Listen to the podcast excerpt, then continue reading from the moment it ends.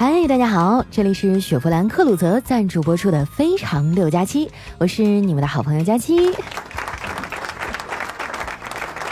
我一直都觉得啊，做人呢就得图一痛快，能够自在的和家人朋友说方言啊，就挺痛快的。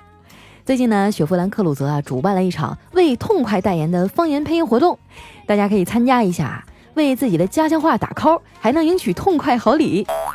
说实话，昨天我也上传了两条。哎，自我感觉还不错哈。在四月三十号之前啊，只要你选择了雪佛兰克鲁泽方言 TVC 进行配音，就有机会啊获得主办方提供的限量充电宝，还有喜马拉雅智能音箱。参与方式啊也非常简单，点击节目播放页的冒泡条，哎，就能和我一起来配音了。有人问了啊，说这播放条到底在哪儿哈？你们现在拿起手机啊，打开我们这期节目，看到封面图了没有？哎，没错哈，在这封面图下面呢，有一个特别醒目的长条，你点一下哈，就能直接进入到我们的活动会场了。我昨天啊，还和同事说，哎，哎呀，我们家粉丝太多了，这点奖品不够抢啊。所以呢，又跟主办方沟通了一下哈，争取了一些咱们自家粉丝的福利，只要你们参与配音，哎，把你的作品链接啊，通过私信发送给我。前一百名发给我的朋友啊，我会送你一张价值一百元的喜马拉雅喜点卡，还可以用来买课程啊、听书啊、充值会员啊等等啊，也是非常的实惠的。先到先得啊，抓紧时间把你的配音发给我，我都参加了，你还等啥呢？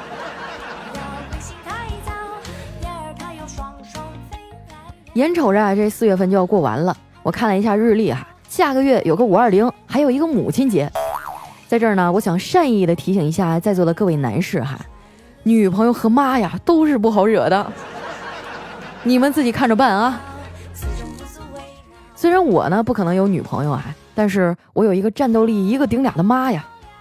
昨天我上班正无聊呢，我妈突然给我发微信了，我心想啊，这老太太八百年都不搭理我了，怎么突然想起还有个闺女呢？结果我打开微信一看啊，发现上面写着。好友满了，我要把你给删了。有事儿的话，群里找妈妈。然后哈，我再给他发消息就发不过去了。我还沉浸在被删好友的情绪中呢。我小妹儿啊，又给我发了一个截图，打开一看啊，是我妈刚发了一条朋友圈，上面写着：“太高兴了，我要当姥姥了。”当时我就震惊了，她要当姥姥了，我怎么不知道这事儿呢？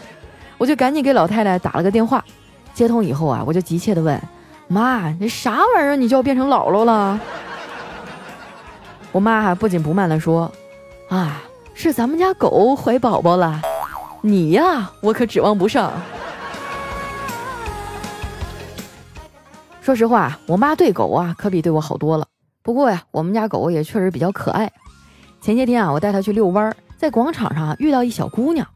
他看见我们家卷卷啊，就直接走不动道了，就在那直勾勾的盯着看。后来过了半天啊，他终于鼓足勇气跑过来问我：“阿姨，我我可以摸一下狗狗吗？”我板着脸说：“叫姐姐。”哎，小姑娘急忙改口：“好的，阿姨，那我可以摸一下姐姐吗？”后来啊，只要我去那广场遛狗，总能碰到那小姑娘。慢慢的，我们俩也熟悉了。我也知道他的名字了，他叫轩瑞。我咋感觉他们这波孩子的名字啊都是这风格的？我估计啊，等到二零六五年的时候啊，街道办事处大妈、菜市场大妈，还有广场舞大妈的名字啊，可能就分别叫子轩、子睿，还有子涵了。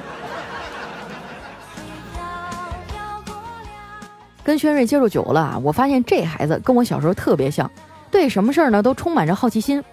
我上小学的时候啊，家里还住在平房里。那个时候啊，院子里有一个超级大的水缸。有一年哈，里面的水有点臭，哎，我爸就要把这水都倒掉。倒之前啊，我突然发现里面有很多水生的小虫子。这么好玩的东西啊，我怎么可能放过呢？于是啊，我就骗我爸，让他先别倒，说我想玩水。我也没告诉老头啊，里面有半缸虫子。过了两天啊，我爸也就把倒水这事儿给忘了。我倒是天天啊往那缸里扔点馒头渣啊、面包屑什么的，就想让那些虫子快点长大。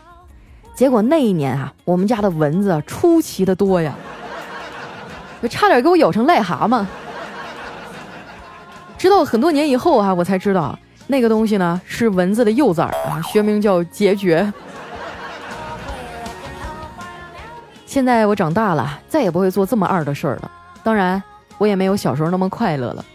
我现在啊，天天都陷在困境里，刚起床就困了，刚吃完就饿了，刚出门手机就没电了，刚到月初啊就没钱了。还有啊，就是刚想谈恋爱，周围合适的男的呀就都结婚了。在我们办公室啊，现在就剩小黑和我两条单身狗了。让我生气的是啊，明明我们俩都单身，他们却只催我。前些日子啊，我们一拨人出去吃饭，又有人提起这茬，我就不忿地说：“你们一天天就知道逼我，那小黑也没对象，你们咋不管他呢？”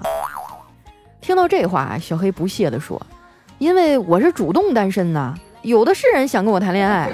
”我笑了一下，哟，这么自信啊？那咱们俩打个赌啊，半个小时之内。你要是能要到陌生女孩的微信，那我就算你赢。小黑冷笑了一下，就出去了。没想到啊，他在广场上刚站了十分钟，就成功的要到了一位发传单的妹子的微信，而且呢，还给自己办了一张健身房的年卡。要到微信以后啊，小黑还真开始追那姑娘了。他追人的方法就是不分白天黑夜给人发消息。后来那姑娘被逼得没招了，就跟小黑说：“黑哥，你愿意做我的太阳吗？”小黑赶紧说：“我愿意呀。”嗯，那就请你与我保持九千二百九十五万五千八百八十六点七公里的距离。从那以后啊，无论小黑发啥，那姑娘都不回他。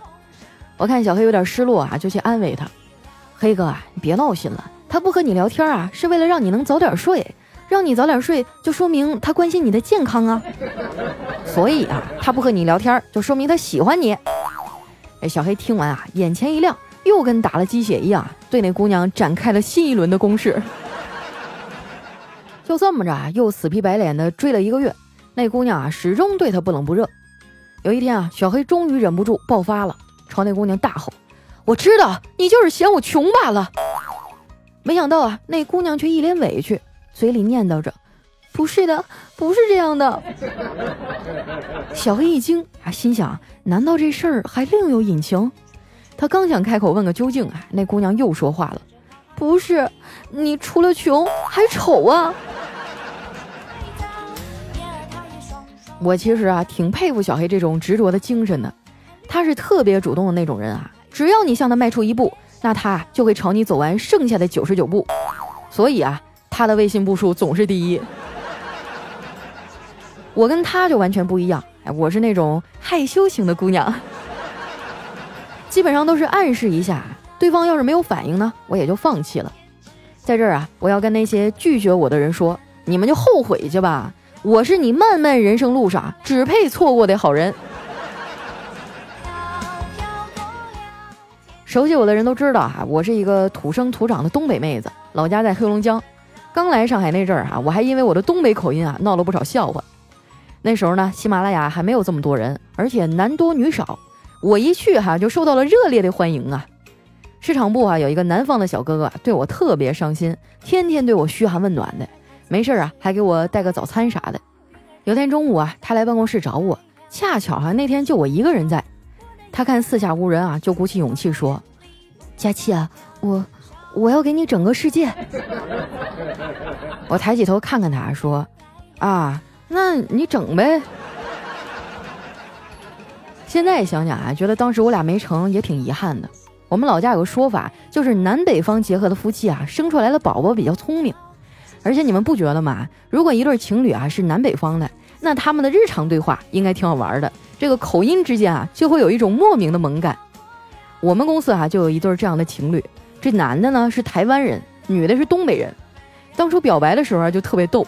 那台湾小哥啊，手捧着玫瑰花，在我们公司楼下单膝跪地，然后呢，就听他软绵绵的说：“小丽，我炫你很久了，你造吗？” 那东北妹子听完啊，先是后退两步，然后脆生生的回答：“哎呀妈呀，我不到啊！”现在啊他们俩在一起已经快一年了。前一阵儿啊，他们去哈尔滨旅游，打车的时候呢，跟那司机闲聊了几句。哎，司机大哥啊，就笑着跟台湾小哥说：“哎呀妈呀，大兄弟，听口音你沈阳的吧？怪不得啊，网上有留言说东北话是中国最大规模的传染性杀伤武器，这感染力哈真的是神一般的存在。我估摸着我的听众里应该有一大波人被我给传染了吧，张嘴就是一口东北大碴子味儿。不过平时呢都是你们听我还用东北话在这白活，我其实啊也挺想听听你们的家乡话。现在呢，参与雪佛兰克鲁泽主办的“为痛快”代言方言配音活动啊，让我也听听你的乡音。参与话非常简单啊，就点击我们节目播放页的冒泡条，选择素材进行配音，并且上传你的作品。然后呢，把你的作品起名为“佳期”，加上你起的名字，哎，这样我比较容易看到哈。最后呢，复制好你作品的链接，私信发给我。咱们呢有一个专属的福利啊，就是给我发私信的前一百名朋友，我将会送给你一张哈价值一百元的喜马拉雅喜点卡，数量有限，先到先得啊！说到这儿啊，我还真有点期待呢，不知道到时候我都能收到哪儿的人哈给我发的配音。但是根据数据显示哈，我的粉丝里面广东人最多。我一直都觉得广东人特别有意思，很多广东人哈都固执的认为自己说的普通话特别标准。但是，一开口呢，你就知道他是广东来的。然后啊，他会满脸疑惑的问你：“你怎么知道的呢？”上大学那阵儿哈，我有个室友是广东的。有一次哈，我捡到了一块手表，他看见了，就跑过来跟我说：“这是人渣的，不能拿。”哎，我当时都懵了，人渣？哇，这是哪个人渣的呀？后来我想了半天啊，才反应过来，他说的是人家。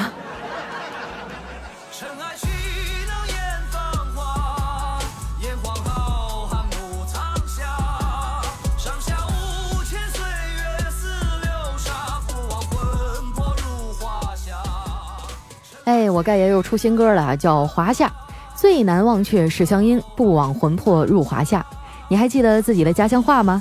来，记得点击我们节目封面下方的泡泡条啊，来参与雪佛兰克鲁泽为痛快代言方言配音活动，限量充电宝，还有喜马拉雅的智能音箱等着你来拿。又到了我们的留言互动时间了，来看一下上一期的小伙伴啊都说了些什么。首先呢这一位呢叫娱乐个鱼啊，他说：佳琪姐，我花了一个月的时间听完你所有的节目。很遗憾没有早点遇见你，但是也不晚啊！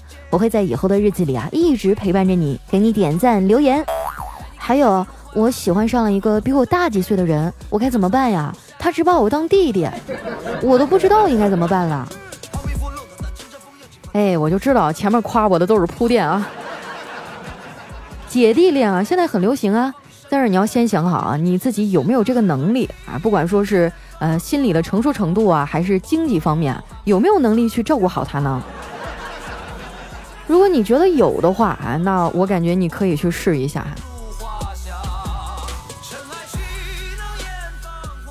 下面的叫忘了时间的钟，他说佳期啊，感觉被骗了，说好的胖子呢，结果瘦成闪电了，忍受不了你说的胖子。我听了你一年多啊，你都说自己胖，你倒是让我看看呀，你有本事你胖个一百五十斤啊！我都伤心了，照片和声音完全不一样，长得好像南方人啊！我是半夜通过微博找到你的，难道是我找错了？不，你没错，你看到那个小鸟依人啊，长得非常漂亮的女孩就是我。我的微博呢叫主播佳期哈，欢迎大家去关注一下。有好多人都说我的声音和长相不太匹配，这我也很绝望啊！长得年轻是我的错吗？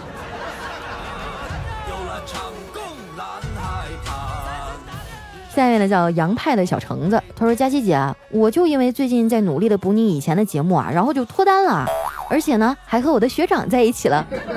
我学长比我大一岁，我觉得自己好幸运啊，也祝佳琪姐姐早日脱单哟。哎呀，还在上学啊，记住自己的本分，好好学习。其余的事儿我不管啊，两个人一起共同进步，好不好？”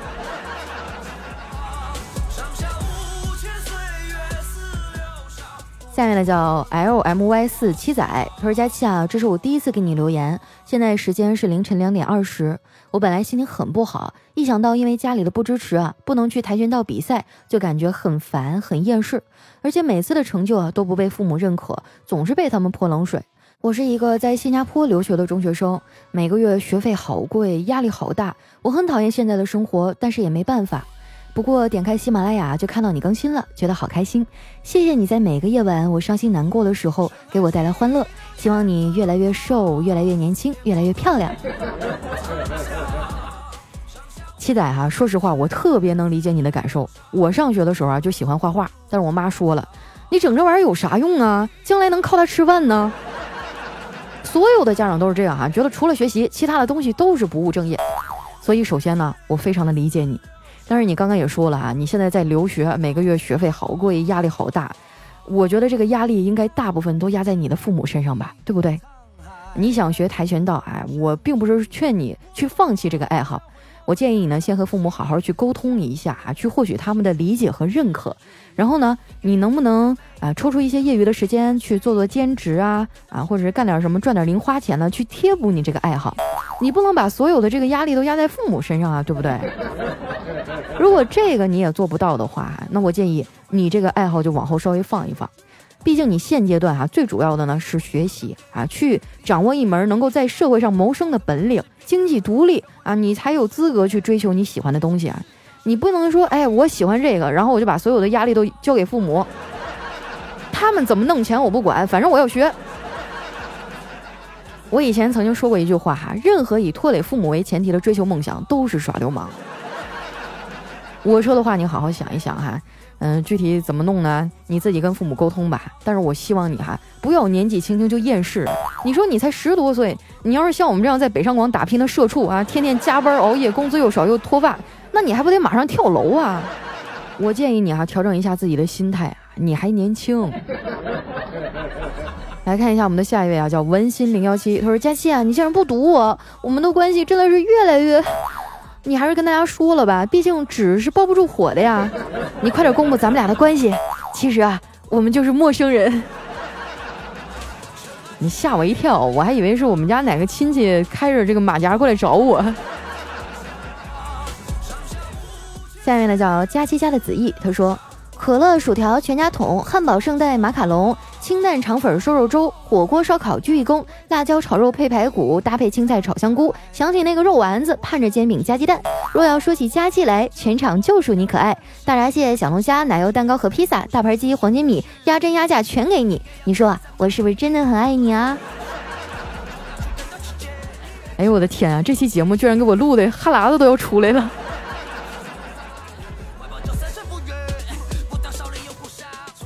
下面呢叫不用在意，我来打酱油的。他说：“事实证明啊，世界上还是好人多。昨天早上，我奶奶五点钟就起来了，到城里卖菜。可是大早上车子没电了，她正发愁呢。一对小情侣在旁边，那女生知道了，直接拉着我奶奶去了一家还没开门的包子店里充电。临走呢，还给店主转了二十块钱，让我奶奶啊坐在那儿吃点东西再走。最后呢，店主还把吃剩饭的这个吃吃饭剩的钱哈，不是吃剩饭啊，吃饭剩的钱又给了我奶奶。”啊，把我奶奶感动的哈！我不知道那女生是谁，但是我还是想谢谢她，谢谢她能在别人无助的时候给人一个安慰，一个帮助。希望那个女生能更加幸运吧。哇，这么善良可爱的小女孩，活该一辈子幸福。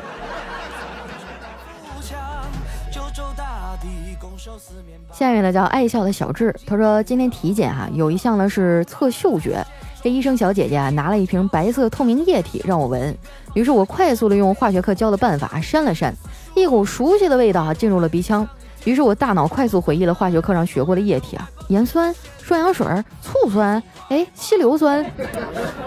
旁边的他等急了，于是眼神示意我回答，我一着急啊，就把平时最爱的醋给说了。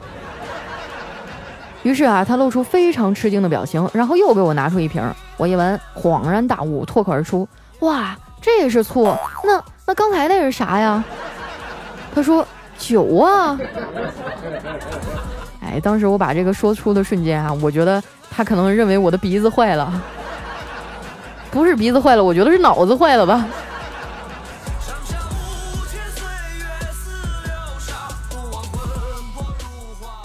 下面呢叫桃之夭夭幺蛾子。他说几个家长啊找我一起去学校啊，跟校长谈孩子们的伙食问题啊，因为这些孩子呢在学校不爱吃饭，校长呢让厨房做了米饭，炒了几个菜，我们几个家长去试吃。说实话，我觉得那菜挺好吃的呀。可是那几个家长横挑鼻子竖挑眼，这校长说：“大家都到我办公室来谈吧。”我走在最后面，趁他们不注意，我又溜了回去。今天呢，我正在车间巡查，媳妇儿的电话打进来了。你说你丢不丢人啊？你看看儿子班级的群里发的啥？我打开微信哈，点开这群，里面出来一个视频。哎，这视频里的我啊，搂着一个电饭锅，用成万的铲子啊，正在那儿胡吃海塞。哇，由此可见啊，嫂夫人的这个厨艺该是多么的差呀！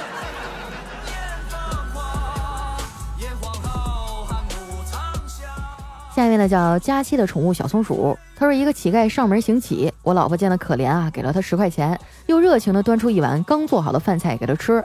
这乞丐感动的接过饭碗，狼吞虎咽的扒了两口，泪水忍不住的流了下来。他说：“谢谢你，大姐，遇见你以后我才知道啊，原来我不是这个世界上最苦命的人，你老公才是啊，是吧？你刚吃一顿就流泪了，你想想她老公天天吃。”什么心情？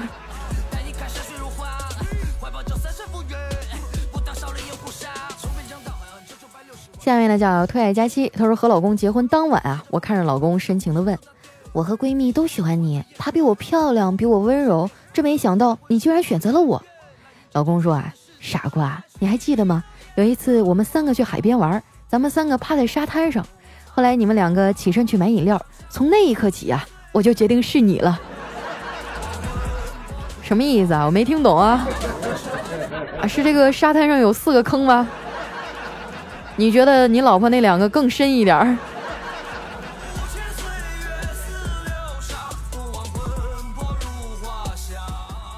下一位小伙伴呢叫耐克六六，哎，他说我一同学上小学的时候呢，体育课拿了一袋装的酸奶，还没来得及喝哈，就上课了。他当时也不知道咋想的，顺手就放进自己戴的帽子里。他上课也不怎么老实哈，这体育老师一怒就朝他的脑袋拍了一巴掌，顿时哈这个酸奶就顺着脑袋横流啊，哇那场面，当时给老师吓得手都哆嗦了。老师心想：难道我练成了多年是吧？多年前看到那铁砂掌，一掌就把孩子的脑浆子给拍出来了。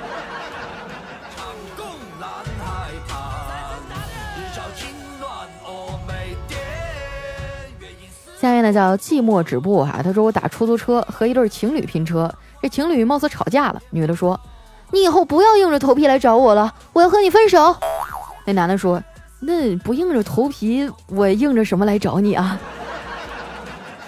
哇，真的是一对有爱的小情侣啊！这车速开的太快了。下面呢叫佳期的小太阳，他说昨天去奶茶店啊，只想蹭会儿网。进门呢，看到墙上没有 WiFi 密码的贴纸，我就问那服务员哈，小姐姐，那个 WiFi 密码是啥呀？那服务员说了，你先买杯奶茶。我想了想啊，就不买的话，光蹭网好像也确实有点不好意思哈。于是我就点了一杯，然后问小姐姐，能告诉我了吗？哎，服务员啊笑着说，我告诉你什么呀？我说密码呀。想不到啊，他回了我一句，密码就是先买杯奶茶。哎，然后我就站在吧台呀，陷入了深思。你看看人家这营销手段啊！好了，那今天留言就先分享到这儿哈。喜欢我的朋友呢，记得关注我的新浪微博和公众微信，搜索“主播佳期”，是“佳期如梦”的佳期哈。在四月三十号之前啊，只要你点击节目播放页面的冒泡条，参加雪佛兰克鲁泽为痛快代言的方言配音活动，就有机会啊获得雪佛兰克鲁泽提供的限量充电宝，还有喜马拉雅智能音箱。那同时啊，咱们节目的粉丝专属福利是。把你们的作品链接啊，通过私信来发给我，前一百名朋友呢，我将会送给你一张价值一百元的喜点卡。一定要记得哈，把节目的链接发送给我哈。那今天咱们节目就先到这儿啦，我等着你们的好消息，拜拜。